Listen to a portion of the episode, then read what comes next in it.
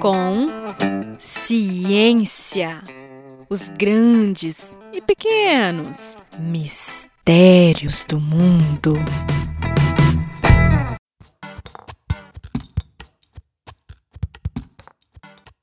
No nosso último programa, falamos um pouquinho sobre a eficiência das velas de citronela como repelentes de mosquitos.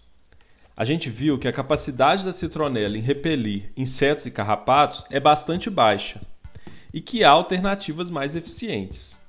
Eu citei os repelentes sintéticos e o óleo natural de eucalipto como exemplos. A querida amiga e ouvinte Larissa sugeriu que a gente falasse hoje sobre a toxicidade dos repelentes sintéticos e os riscos que eles podem trazer para a nossa saúde. Bom, existem três substâncias sintéticas reconhecidas pela Agência Nacional de Vigilância Sanitária, a Anvisa, e liberadas para uso comercial como repelentes no Brasil: o DEET, a icaridina e a IR3535. O DET foi sintetizado nos anos 1940 pelo Exército dos Estados Unidos.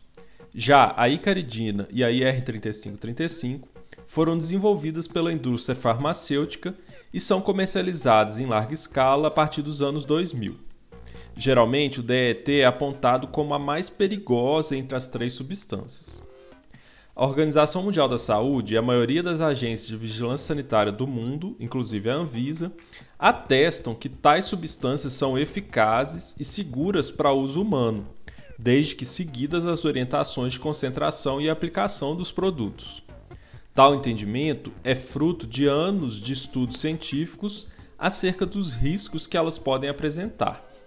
Existem estudos de revisão bem completos, por exemplo, de Dias de 2016 e de Wen, Vu e Ebert de 2018. Eu vou usar o DET como exemplo.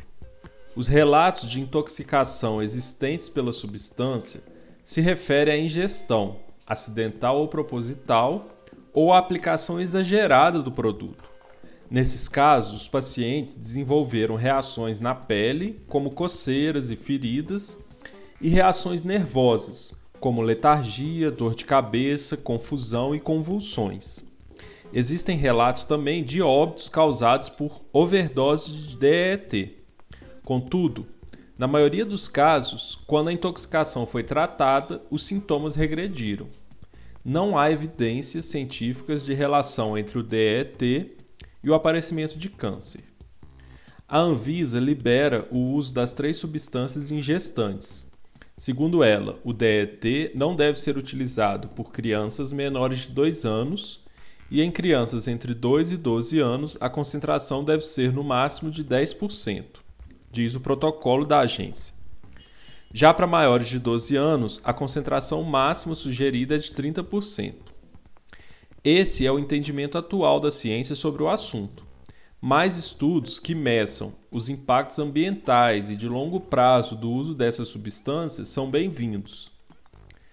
Bom, se você ainda assim não se sente seguro em utilizar tais substâncias, eu sugiro o uso de repelentes naturais com base no eucalipto e o reforço, sempre importante, às demais medidas de proteção, como o uso de roupas, de telas nas janelas e principalmente o controle dos criatórios de mosquito.